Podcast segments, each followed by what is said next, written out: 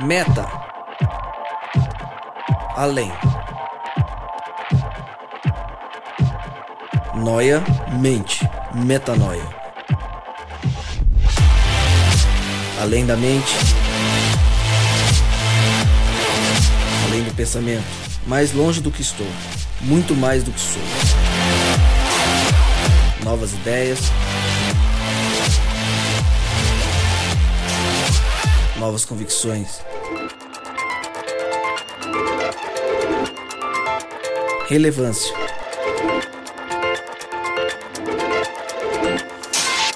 Plenitude.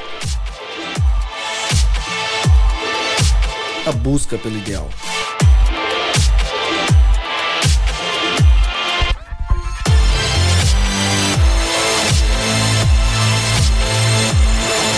Metanoia. Expanda sua mente. Seja muito bem-vindo, muitíssimo bem-vindo a mais um podcast Metanoia. Você está no podcast Metanoia número 71 e adivinha quem eu sou? Quem sou eu?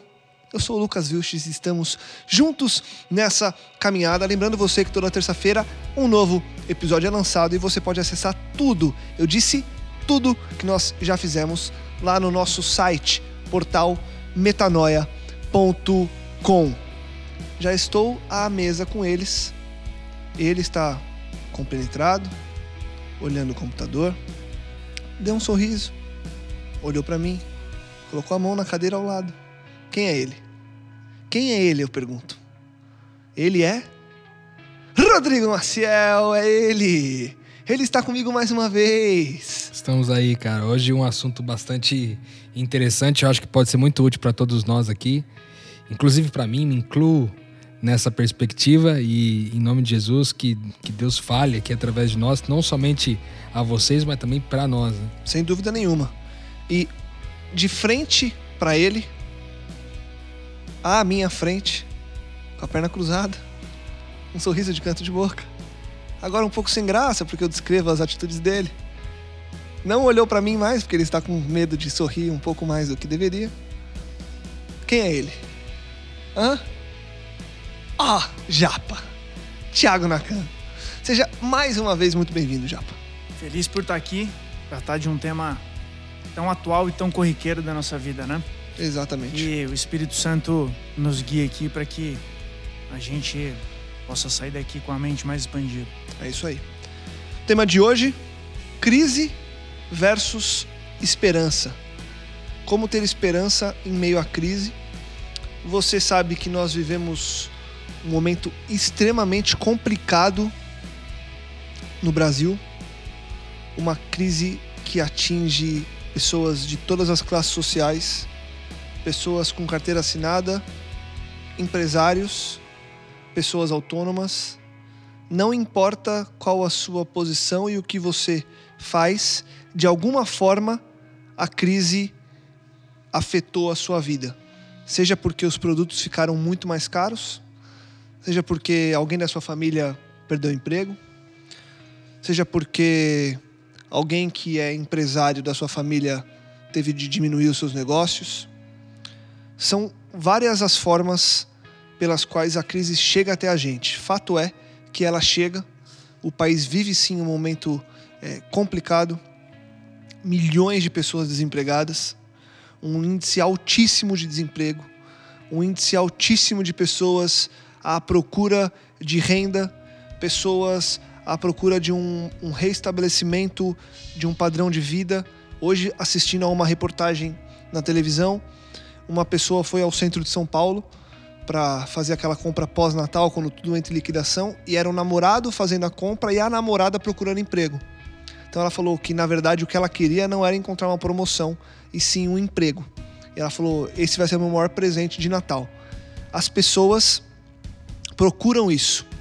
As pessoas precisam desse tipo de auxílio e a gente vive um momento em que a esperança ela sempre é necessária, mas agora na prática, como a gente sempre traz a prática aqui, ela se faz ainda mais necessária a gente tem a esperança, claro, na volta de Cristo, a gente tem a esperança de que isso tudo vai acabar um dia, mas enquanto tudo isso não se consuma, a gente tem que ter a esperança de que Deus está à frente de tudo, certo?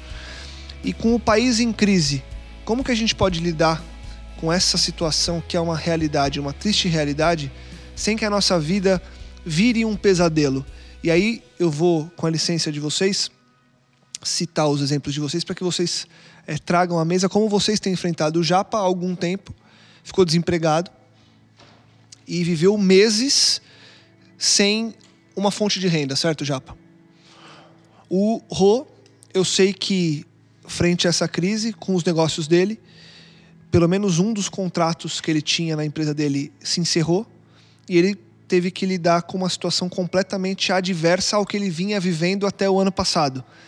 Como que vocês, em cenários, dentro de um cenário igual, mas com situações diferentes, conseguiram lidar e aliar a esperança à certeza de que mesmo nesse, entre aspas, deserto, a coisa iria melhorar e vai melhorar e vai continuar melhorando porque Deus está à frente. Como foi para vocês viver, como está sendo viver esse momento de crise?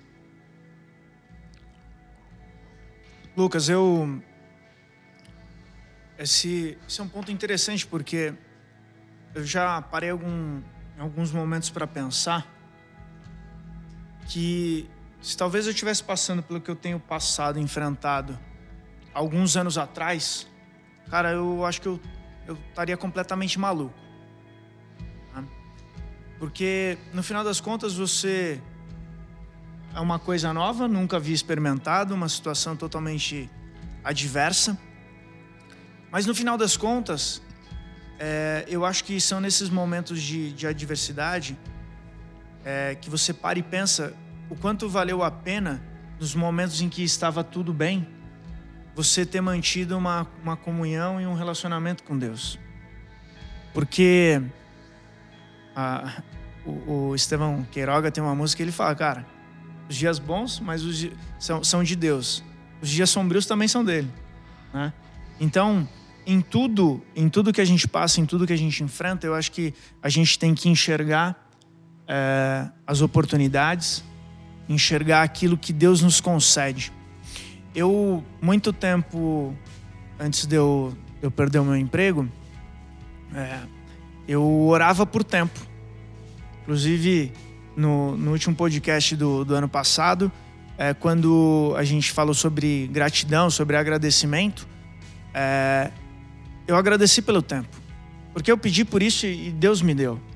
E com isso vieram outras coisas né, que, que me trouxeram paz, que me trouxeram tranquilidade. Então, eu, eu entendo que esse momento, esse momento que a gente vem enfrentando, é, vale a pena a gente, a gente refletir e começar a pontuar, escrever mesmo num papel o que de bom aquilo tem trazido para nossa vida. Eu acho que em todo momento, em toda situação, a gente tem muitas razões para ser grato a Deus, é, para ser grato pelas pessoas, pela vida que Ele tem nos concedido. E você, Rô? Então, cara, eu tenho. Até comentando com alguns amigos meus é, hoje, é, eu creio que eu estou no princípio desse deserto aí, né? Esse contrato que a gente perdeu foi um contrato importante de uma, uma das, das minhas empresas, contrato bastante importante que é, me, me, infelizmente me trouxe a, a necessidade de, de, dispensar pessoas, né? Um, um, número grande de pessoas da minha empresa. E eu olho para mim, olho também a minha volta, meus concorrentes, fornecedores, clientes e vejo eles é, todos vivendo situações muito difíceis economicamente falando. Existem, a gente sabe, setores da economia que não foram demasiadamente afetados, mas existem vários outros, uma grande maioria deles, que foi afetado por isso, né? E eu confesso que eu estou vivendo esse momento agora e aprendendo com isso. Eu acho que a, a crise é, um, é uma excelente oportunidade da gente aprender várias coisas, né?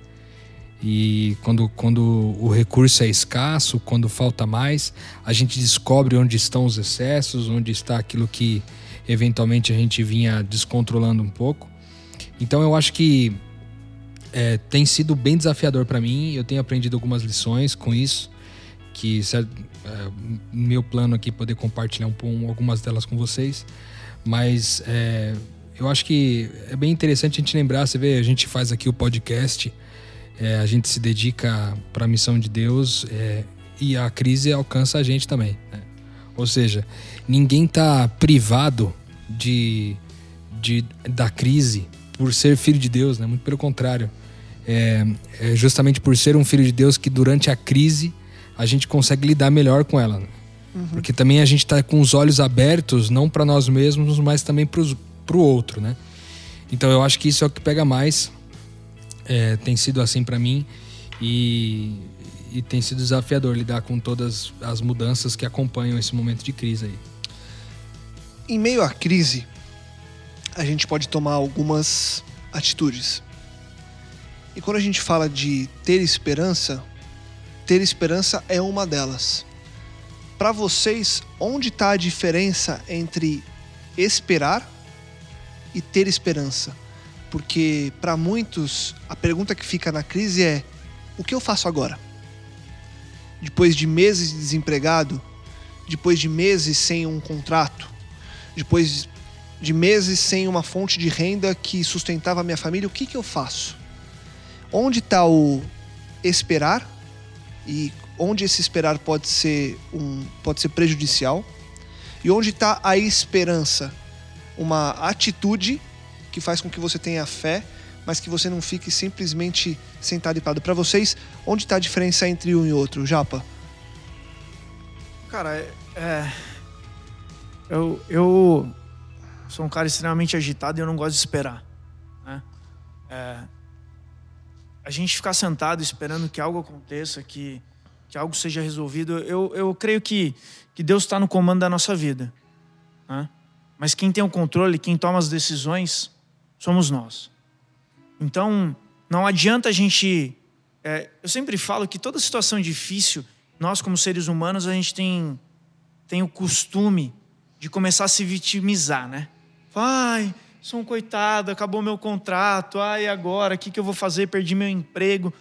Cara, numa boa. É triste sim, é difícil, não é uma situação fácil. É, e a gente está enfrentando aqui, nós estamos falando aqui de, de, duas pessoas que estão passando por isso na pele, né? Eu e o Rodrigo. Mas a gente está falando de uma situação em que a gente tem que levantar a cabeça assim, olhar para Deus e falar assim: Deus, então, é, se isso está acontecendo aqui, o Senhor permitiu e as coisas ruins é, não, não vêm dele, com certeza, essa crise não vem dele. Mas se ele permitiu é porque tem algum propósito, tem alguma, alguma motivação para isso. Tá? Então, é, eu ficar esperando que ele me revele de maneira clara e que, sabe, eu sonhe, que eu, que eu veja, que eu tenha um sinal. Às vezes ele não vai fazer isso. Porque o que ele espera de mim é uma atitude. Fala assim, ó, oh, peraí, você confia ou não confia? É, às vezes a gente fica aqui muito tempo querendo tomar decisões e, e, e não, não toma uma atitude, porque a gente fica assim, ah, mas o que, que eu tenho que fazer? Eu devo fazer isso aqui? Eu devo fazer opção A, opção B, opção C? Todas elas são boas. É, tomar decisão pela opção A, ou pela opção B, ou pela opção C, não vai fazer mal para ninguém. Eu não vou estar tá indo contra a vontade de Deus. Então, aí, em vez de eu esperar, eu tomo logo uma decisão. Eu tenho que tomar logo uma decisão e dizer o seguinte: olha, como eu creio que Deus ele me abençoa sempre, e ele vem aqui para abençoar os seus filhos, qualquer uma delas, com certeza eu vou, vou aprender alguma coisa que ele quer. Então não significa que, ah, resolveu então a minha questão da, da renda que gerou tudo, tudo aquilo que eu precisava, que eu achava que eu precisava. Na verdade, gerou tudo aquilo que Deus entendia e entende que é para o meu crescimento espiritual, para que eu amadureça, para que eu viva. Então, é, eu acho que quando a gente está nessa situação que o nosso país enfrenta, não dá para a gente ficar sentado, não. Não dá para a gente ficar esperando que, que as coisas se resolvam. É, nós temos que realmente tomar uma atitude, mas esperar em Deus. Conversar com Ele. Deus, e aí? O que, que o Senhor quer? Se aconteceu isso, é porque o Senhor tem algum propósito. O que, que é esse, qual é esse propósito? Né? Eu, eu, vejo claramente, ó, são 7h20, a gente já está aqui há um tempo, né? a gente está gravando aqui. E se, por exemplo, eu estivesse trabalhando, eu não estaria aqui com vocês. Glória a Deus por isso. Né? Então, eu entendo que eu coloco nele toda a minha expectativa, toda a minha esperança de que, é, que o propósito dele se cumpra. Né? Eu espero, eu espero isso somente dele. Eu não posso esperar isso de nenhuma outra pessoa, a não ser do, Deus, meu Pai. Eu, eu gosto de pensar que existem coisas bem práticas também. É, o Japa falou uma coisa importante da, da, de lembrar que a gente não é a força do nosso braço que traz a nós o sustento, mas é a certeza da provisão, é Deus quem, quem, quem provê. É, a gente precisa lembrar muitas vezes que, por exemplo, no começo de tudo, Deus criou em seis dias, ele criou todas as coisas, né? no sexto dia apenas que ele colocou o homem na terra. Ou seja, ele criou toda a provisão e todo o recurso que o homem precisava para fazer para que o homem cumprisse o seu propósito no mundo, né? Então a gente tem que ter essa consciência de que o pão já está posto à mesa. Boa. E tem um detalhe importante que quando a gente fala assim, até a gente é, talvez em algum momento desse ano a gente grave um podcast sobre isso, falando sobre o Pai Nosso. É, mas tem um, um, um, detalhe importante no Pai Nosso que me chama muita atenção, que é quando ele fala assim, o pão nosso, o pão nosso de cada dia nos dá hoje. Né? Às vezes a gente tem a sensação de que é uma coisa assim que eu tô pedindo a Deus, entendeu? Tipo assim, é, o pão no, o, o Deus é, me dá pão, como se, como se eu estivesse dizendo isso. Deus me dá pão. Mas cada dia mais que eu conheço a Deus e conheço quem Deus é e quem eu sou nele e que nós somos uma família, mais eu entendo que o que Deus está querendo dizer ali para a gente fazer é como se eu virasse para Deus e dissesse assim: Deus, passa o arroz. Deus, passa o feijão. Não é um pedido de quem precisa e que não tem, mas é um pedido de alguém que sabe que o alimento já foi colocado à mesa. Isso, isso é, vem ao meu coração sempre todas as vezes que eu me sinto afetado, como dessa vez eu, eu tenho me sentido. Então, eu acho que a certeza de que a provisão não vem do nosso braço, vem do braço de Deus, isso nos deixa muito contentes. Eu gosto de pensar, é, para você que talvez não, não saiba, é, nós, nós acreditamos aqui, o pessoal que grava esse podcast, é, nós acreditamos que existe um dia né, especial na semana, é, um dia que nos traz a lembrança de muitas coisas, que é o sábado, né?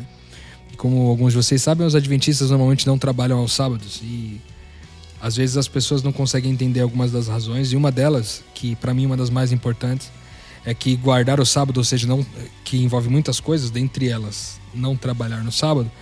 É, quando a gente está falando de não trabalhar no sábado, a gente está falando de gerar um sinal de protesto. Né?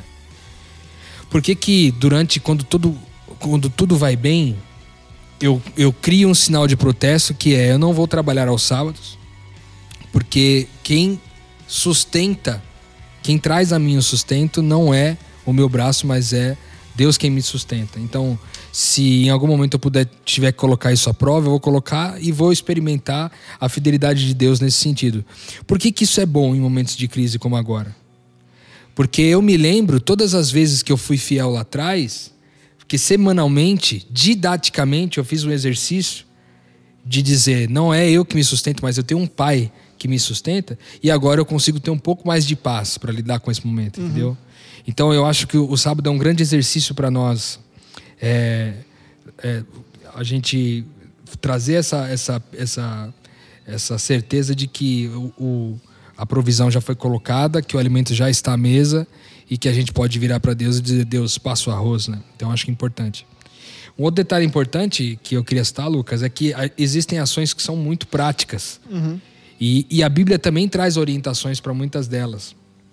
Por exemplo, uma, uma orientação prática para quem está vivendo a crise como, como eu tô agora, e é o que uma das coisas que eu estou fazendo, eu estou reduzindo muito meus gastos mensais. Indo para todos os lados que eu posso cortar os excessos que eu tinha e estou realmente fazendo cortes no meu orçamento e, e é, cortando por exemplo, eu tenho uma, uma, fatia considerável do meu orçamento que eu gasto com alimentação. Eu, eu tomei algumas decisões para reduzir isso, eu tomei decisões é, para descer um pouco do patamar de algumas coisas que eu tinha feito. E eu acho que isso requer também um pouco de humildade, porque é, no, no geral a gente não quer descer do patamar, a gente não quer mostrar para as pessoas que a gente não, não está bem sucedido é, naquele momento, né?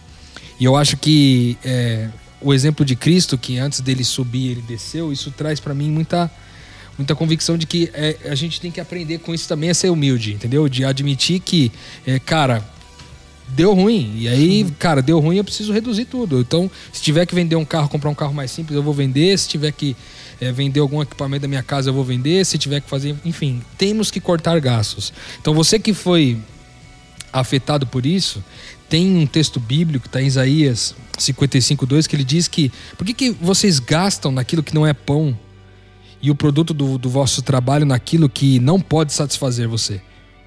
Ouve-me atentamente e come o que é bom e a vossa alma se deleite com a gordura. No caso aqui, Isaías 55, 2. É um, uma versão é, bíblica que está um pouco talvez um pouco complexa, mas o, o assunto que fica mais forte aqui é por que, que você gasta naquilo que não é importante, que não é relevante, que não é pão, entende? Eu acho que a gente tem. É, a gente experimentou uma prosperidade muito grande, Lucas, nesses últimos anos no Brasil. Né? O Brasil viveu um momento de prosperidade muito grande.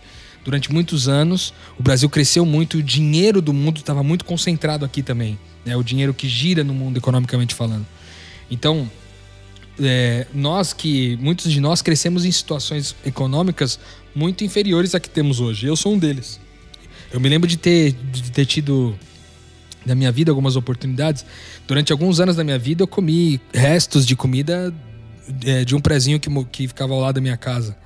É, em algum momento eu, eu cheguei, eu, queria muito ter um Nike Air. Não sei se você está ouvindo a gente aí já já passou por isso. É, ou lembra desse tênis? É, eu, eu me lembro de querer muito esse tênis e um dia eu achei na rua, cara, era menor do que meu pé, eu coloquei ele mesmo assim, deu um jeito. E depois, cara, eu sofri um bullying danado por causa disso, porque as pessoas perceberam que o, o tênis não era meu, o tênis estava furado e tal. Então, eu me lembro de ter vivido uma infância muito difícil e graças a Deus eu experimentei uma prosperidade é, significativa ao, ao, longo dos últimos anos. É, é, que me deu condições de conhecer muitas coisas, de fazer muitas coisas. Mas agora o país entrou numa situação macroeconômica muito diferente, entendeu? Então a gente tem que saber dar um passo para trás. Uhum. Então esse é um, é um dos conselhos, né? Que a gente tem que reduzir. Então a primeira coisa que você tem que fazer, se você ficou desempregado agora, se você perdeu um contrato como eu perdi, cara, faça uma reavaliação dos seus gastos e corte sem dó várias coisas. Tem várias coisas que você vai falar assim, cara, mas isso aqui eu gosto tanto, isso aqui é tão importante. Cara, corta, entendeu? E corta pesado, porque. Mas, ah, mas eu gosto da TV a cabo, tem a TV a cabo. Cara, então corta a TV a cabo, deixa o mínimo da TV a cabo, entendeu? Ah, mas eu tenho a internet de não sei quantos giga, corta e deixa no mínimo possível de giga que você precisa usar. E assim vai, entendeu? Desde cortes simples como esse que eu citei, até cortes mais drásticos, como se necessário vender o seu carro, fazer algum do tipo. Então, eu acho que uma, uma dica prática para lidar com essa crise é redução de gastos. Boa. Eu vou ler um trecho da Bíblia aqui em Mateus, e aí eu faço mais uma pergunta para vocês.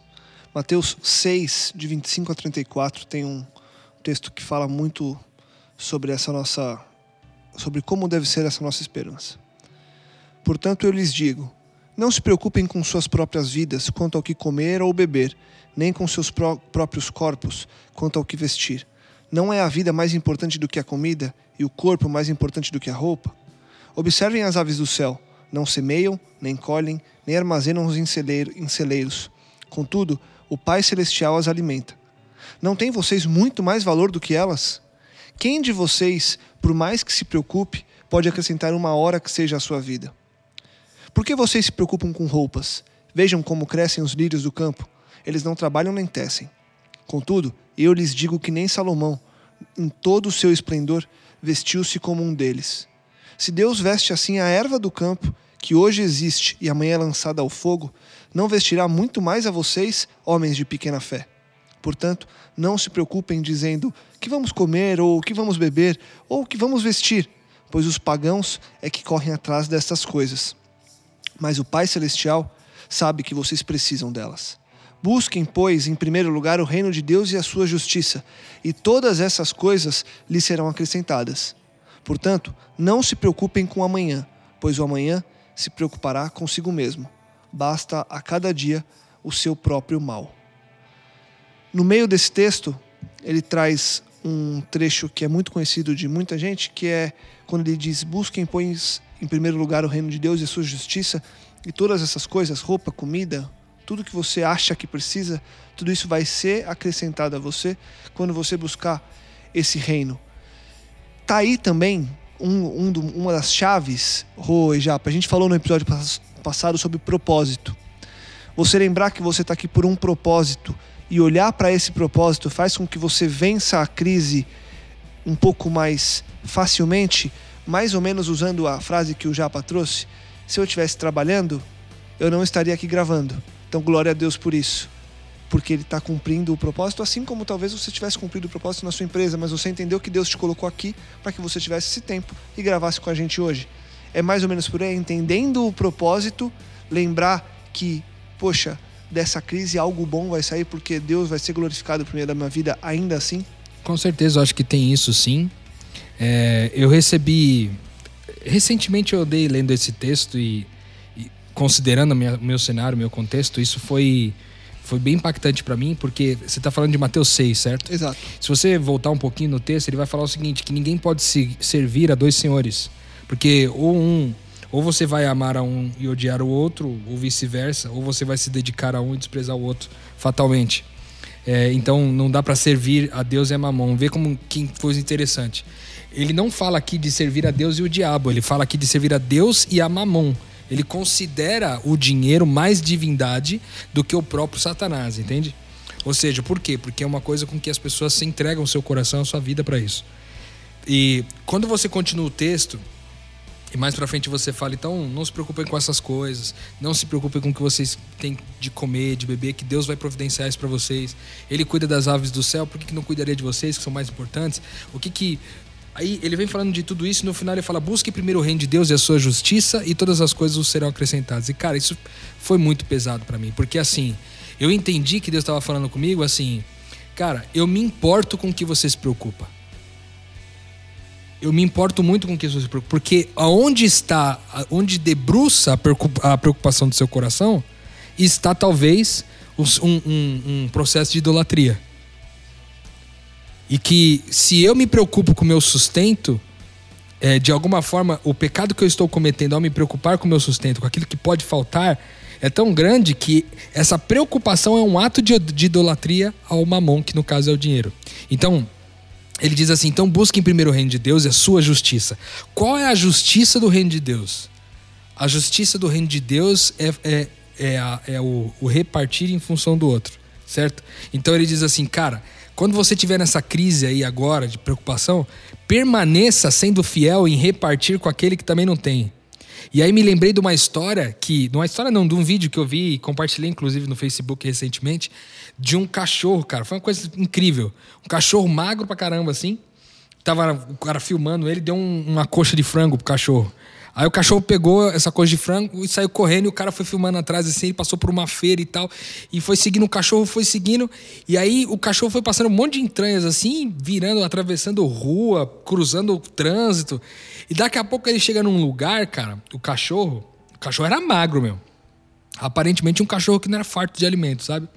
Ele chega num lugar onde tem vários cachorros, outros cachorros tão magros quanto ele, e ele reparte hum. a coxa de frango com os cachorros que estavam lá, cara. Isso para mim, cara, para mim assim foi tão sensacional, porque eu pensei assim, cara, mesmo na crise, né?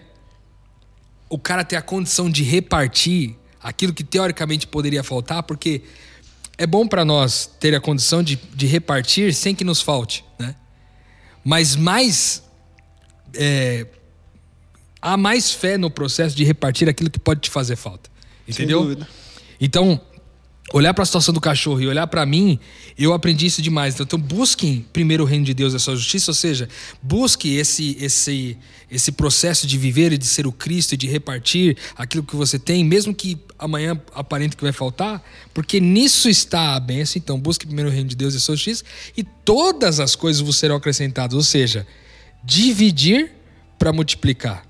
Eu acho que é uma outra dica para você que fica é, para que está ouvindo a gente aí, que está passando por essa crise. Reparta para que haja multiplicação. Quando você vê lá a situação da multiplicação dos pães e dos peixes que Jesus faz, no final sobram metades de pães. E o, o símbolo, eu achei tão lindo a Bíblia colocar isso, na, esse detalhe na descrição do histórico, porque tem a ver com a relação. Um pão partido tem a ver com relação, ou seja, não sobraram pães inteiros. Não sobraram pães que representam uma individualidade. Sobraram pães partidos que representam uma relação. Então, é, lembre-se sempre disso daí. De vida, mesmo assim. Mesmo estando no final, mesmo estando chegando talvez ao final do, das suas economias, mesmo não tendo talvez é, muitos recursos agora, mesmo assim, não deixe de repartir, porque certamente nesse processo Deus quer te ensinar a ser mais humilde e também a aplicar a justiça do reino de Deus. O que você falou, Rodrigo, é, é muito interessante pelo seguinte: o texto ele diz assim, ó, cara, não se preocupa com amanhã. O amanhã vai tomar conta dele mesmo. Né? Então, se vai faltar para você amanhã, mas você tem hoje, reparta hoje. Uhum. Né? É, isso, o Rodrigo estava falando sobre a questão da humildade e eu, eu, quero compartilhar com vocês aí que, que nos escutam. Há um tempo atrás, é, confesso que nesses últimos meses eu, eu realmente não me preocupei muito com, com, com essa situação que eu venho enfrentando é, e sou muito grato a Deus por isso, mas óbvio que em alguns momentos você fala assim, cara, e agora? Como é que vai ser? O que eu faço, né? Como é que vai ser é, amanhã? Né? Porque você, você pensa no hoje, mas você pensa no amanhã também, né? E aí, num, é, numa segunda-feira, eu estava tava conversando é, com o próprio Rodrigo e a gente, eu estava falando, Rodrigão, cara, eu tenho uma dificuldade tremenda, cara, de receber algo de alguém. Tenho uma dificuldade tremenda de ser servido, cara. E é, nessa situação aí eu tô, tô entendendo que, que eu preciso me abrir mais para isso, né? Eu preciso aprender. Deus quer, quer me ensinar a, a, a receber também. Isso foi numa segunda-feira. Na terça-feira, eu entrei numa crise, cara, de falar assim, cara, pô, meus recursos estão indo embora, tal, e aí, como é que vai ser, Deus? O que está acontecendo, né? Por quê, né? Como é que vai ser isso aí, tal, não sei o quê. E eu fiquei assim, mas foi, foi uma crise que, que não durou muito tempo. Eu vou explicar por quê. Porque esses pensamentos vieram na minha cabeça, eu conversei com, com a minha esposa e eu orei ali sobre, sobre essa questão. E aí eu, fazendo as minhas contas ali, eu falei, cara, não vou ficar parado, eu quero fazer umas aulas de inglês de novo aí, não, não, não quero ficar fora. É, e aí a, a minha madrinha de casamento, ela é minha professora, né? Então a gente faz umas aulas por Skype e tal. E aí, olhando minhas contas, eu percebi que eu não tinha pago a minha, a, a minha professora. Falei, caraca, esqueci de pagar. Aí, na hora, eu peguei o celular, mandei uma mensagem para ela. Falei, Gi, seguinte, eu esqueci de pagar. Ela falou assim, ela me chama de Nacas, né? Pô, Nacas, na verdade, você não esqueceu de me pagar esse mês. Você esqueceu de me pagar o mês passado também. E eu, cara, aí me enchi de vergonha, né? Falei, Gi, nossa, me desculpa, tá, não sei o quê. Já tava com, com o site do banco aberto para fazer a transferência para ela. E aí ela me mandou uma mensagem assim, ó. É, olha só, eu entrei num, num aplicativo aqui hoje sobre a questão de compartilhamento de tempo. E eu decidi que eu vou começar a dividir o meu tempo e compartilhar o meu tempo, a doar o meu tempo para você. Então é o seguinte, paga a do outro mês e esses aqui vão ficar de presente para você. Desse esse aqui do mês corrente e do próximo. Isso foi logo em seguida essa minha crise, entendeu? E aí eu olhei para Deus e falei assim: Deus, tão rápido assim, você me dá a resposta de que você cuida, por menor que seja, né? Mas no final das contas é ali algo que está no orçamento, está na conta, que vai sair. E, e, Deus vai lá e fala assim: não, eu estou cuidando de tudo. Até dessas pequenas coisas que você se preocupa, cara, eu tô aqui. Fica tranquilo, vai lá, continua fazendo o que eu falei para você fazer, continua cumprindo o teu propósito aqui, e do resto eu vou resolver. E aí, depois eu compartilhei essa história aí com, com o Rodrigo, com o Tonasso. E o, o Rodrigo fala: Cara, Deus é metido demais, né? Que tá louco. Ele vai lá e coloca o dedo lá na hora. E, e... Então, eu acho que é, é nisso que a gente precisa colocar a nossa esperança. É nesse Deus maravilhoso que se preocupa com cada detalhe da nossa vida, que conhece cada necessidade que a gente tem. E quando ele vê a gente se preocupando, fala: Filho, esquece isso aí, cara, fique em paz. Resolve lá aquilo que eu falei que é para você resolver. Corre atrás do jeito que você tem que correr. Mas deixa comigo. A providência de tudo está aqui, ó. Confia, sou seu pai. Você acha que eu não vou? Eu, como seu pai, você acha que eu vou te dar pedra, eu vou te dar serpente? Cara, eu vou te dar pão. Eu vou é cuidar da sua vida. Né? Óbvio que não, não significa que ah, nós não vamos passar por dificuldades. Lógico que vamos. Mas confia, aos 45 do segundo tempo ele vai resolver para que fortaleça a nossa fé e que a gente cresça, né? É possível a gente não se preocupar com amanhã? Porque uma coisa é a gente ter a certeza da providência e ainda assim se preocupar se ela vai realmente chegar. Ou se preocupar que horas que ela vai chegar. Momento que ela virá. Outra coisa é você não se preocupar mesmo. É falar, cara, vai, vence amanhã a conta. Vence amanhã a conta. Porque tem gente que tem um hoje já muito complicado, o hoje já está muito complexo por causa da crise, e o amanhã, a tendência é, natural é que piore muito. Quando virar um mês e novas contas chegarem, as pessoas estão muito preocupadas e em choque com o que virá. Nesse cenário que a crise nos coloca, várias delas, e essa que é um pouco mais macro, é realmente possível e como tornar isso possível? Olhar para esse texto e falar: eu vou viver esse texto aqui. Não se preocupe com amanhã, pois o amanhã se preocupará consigo mesmo. Basta a cada dia o seu próprio mal. O Japa trouxe um exemplo prático, mas indo mais profundo, é possível olhar para a aula de inglês e não se preocupar com o pagamento dela amanhã? Ou a preocupação ela é inerente à nossa vida? Porque a gente está falando com pessoas que estão preocupadas e que acham que é normal se preocupar. Poxa, mas eu tenho que me preocupar porque se eu não me preocupar, a coisa sai do controle.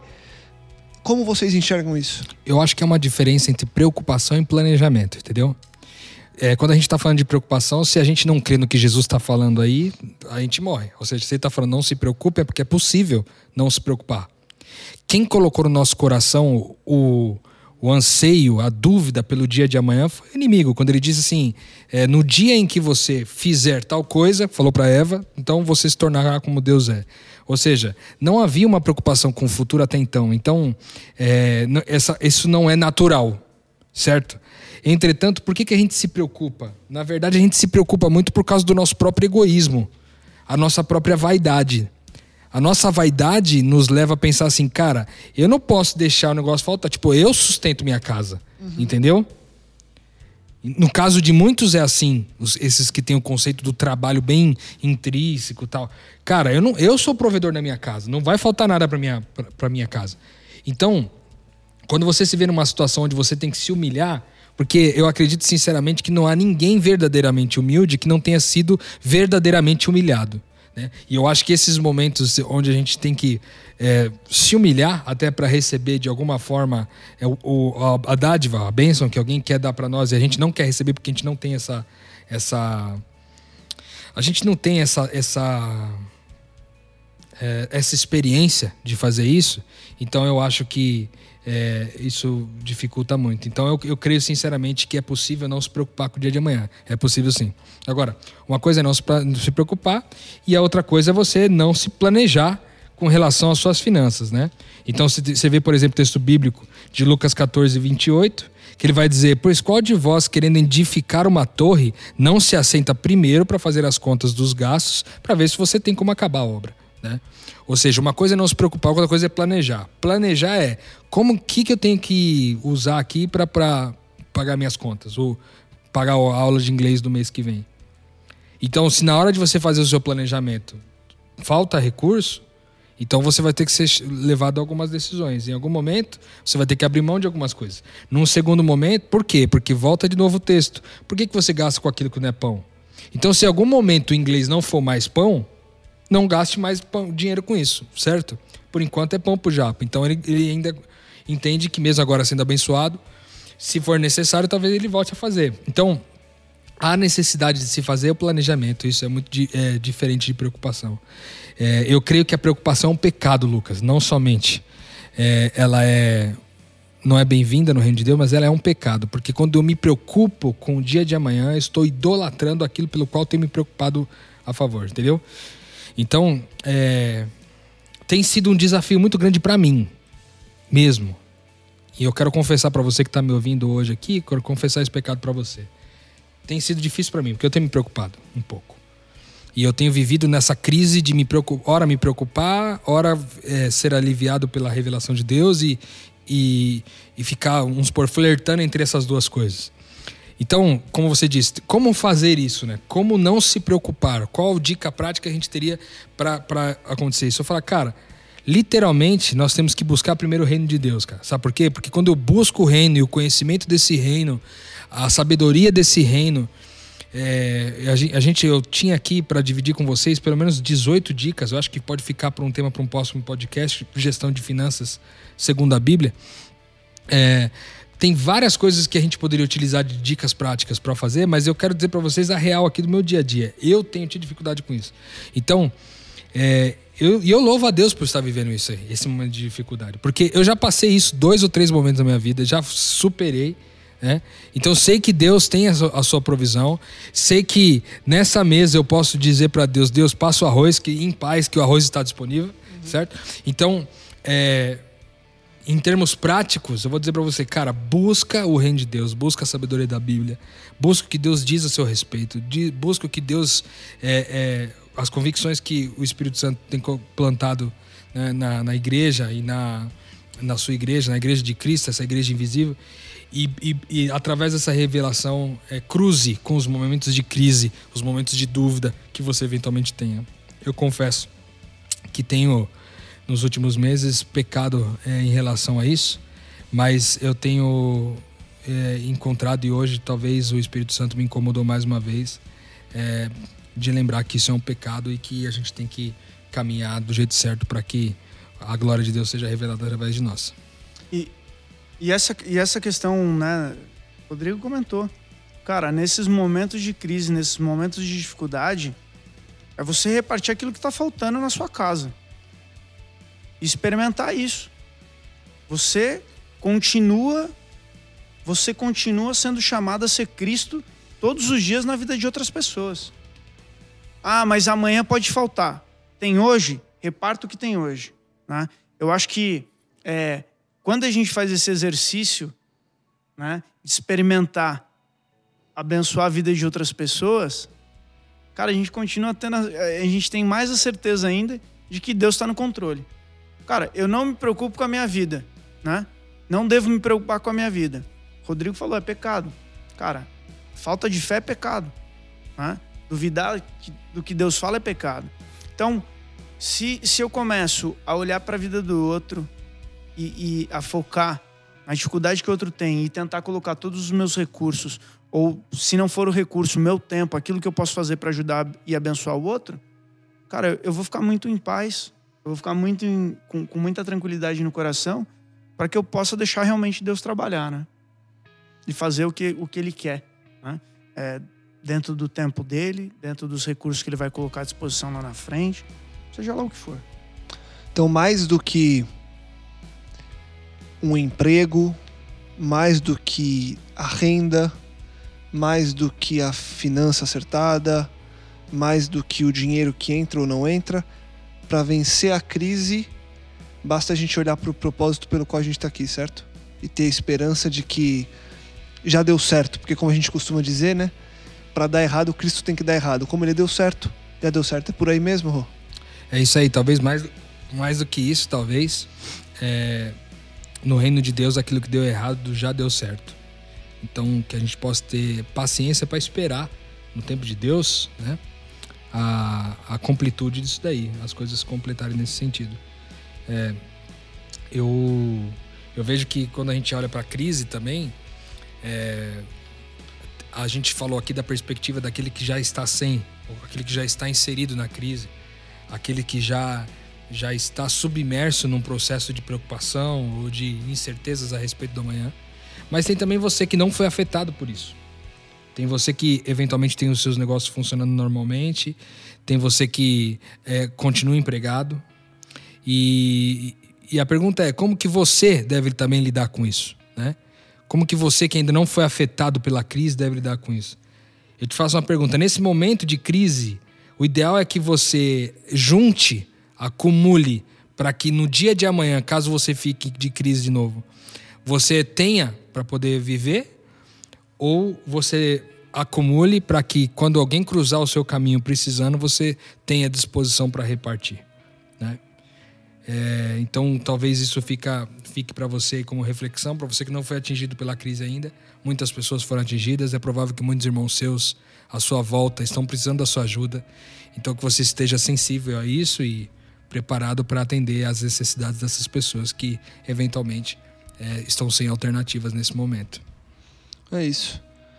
Você vai vencer a crise porque você está no mesmo barco de Jesus. E aí é certo que você vai passar por essa tempestade. Certo, Japa? É, eu, eu vou além, viu, Lucas? Eu acho o seguinte, cara. O Rodrigo falou: ah, é, as coisas que deram errado já deram certo, né? E se você for parar para pensar, gente que crê na volta de, de Cristo Jesus, a gente sabe muito bem que as coisas, esse mundo que a gente vive aqui, não tem uma expectativa, uma esperança de que as coisas vão ser lindas e maravilhosas até que Jesus volte. Então, se as coisas estão indo aí de uma maneira que, que não te agrada, que realmente é, é, é péssima aos nossos olhos, crer que ele está voltando. Boa. Isso é mais um sinal de que ele se aproxima e de que em breve, definitivamente, isso tudo vai acabar. Amém. Então, assim, é, não. Em tudo, em tudo dai graças. Em tudo dai graças. Em tudo louve a Deus, em tudo adore a Deus. Porque se isso que está acontecendo for para que a gente esteja mais maduro e mais pronto para morrer para o nosso eu, para viver para o outro, para que outros tenham vida. Benção. Benção, cara. Maior é a família. Maior é a família que vai viver por toda a eternidade. Então, que a gente olhe para todas essas situações, não num, num, sentido de conformismo, de que, ah, não, já deu tudo errado, então vou largar a mão. Não. Faça o seu papel, cumpra o teu propósito de trazer vida para as outras pessoas. Não só vida física, mas vida espiritual. Né? É, para que essa família esteja reunida à mesa lá no céu. Eu queria incluir duas coisas importantes também, já porque me vem à mente agora, Lucas. É, a primeira delas, uma frase uma vez dita para mim por uma pessoa que eu admiro demais, é, o Dr. Rui, é, uma pessoa muito querida para mim. Uma vez falou uma frase que ficou guardada no meu coração, eu vou levar para o resto da minha vida e vou ensinar, pro, já ensinei inclusive para minha filha, mas vou ensinar para meus meus próximos filhos se eu tiver essa oportunidade. Que é o seguinte: na tempestade, ele falou que foi até engraçado. No dia que ele me disse isso, eu estava saindo do escritório dele e eu tinha acabado de entrar no elevador, a porta do elevador fechou, ele pôs a mão para impedir que a porta fechasse e disse assim: Cara, mais uma coisa. Você sabe que eu, eu gosto de velejar, sou um velejador. E tenho uma certeza que os velejadores e os navegantes têm. Né? Quando você está na tempestade, há uma certeza é, que aquela tempestade ela vai passar. Há uma certeza. Todo navegador tem convicção de que toda tempestade tem um prazo para terminar. Ela vai acabar. Mas quando tudo está bem, quando a bonança foi estabelecida, há também uma outra certeza: que a tempestade vai voltar. Então, a vida é feita de tempestades e bonanças, né? E a gente tem que lidar com isso. Isso é um detalhe importante. A outra coisa que é, eu queria também deixar aqui registrado para a gente poder lidar com essa questão da crise, né?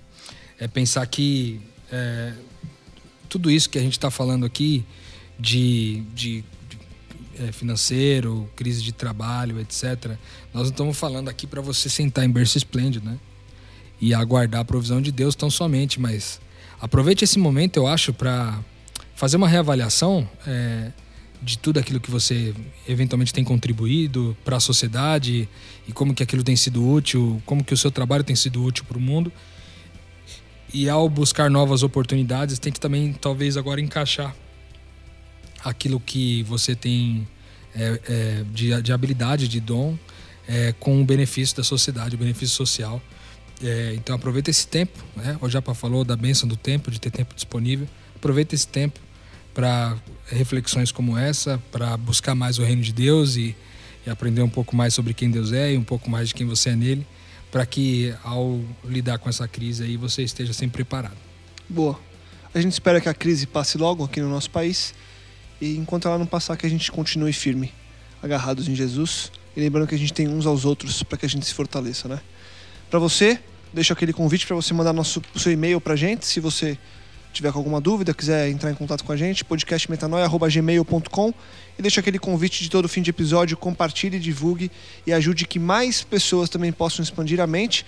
No próximo episódio a gente continua expandindo a mente junto com você, se Deus quiser. Metanoia, expanda a sua mente.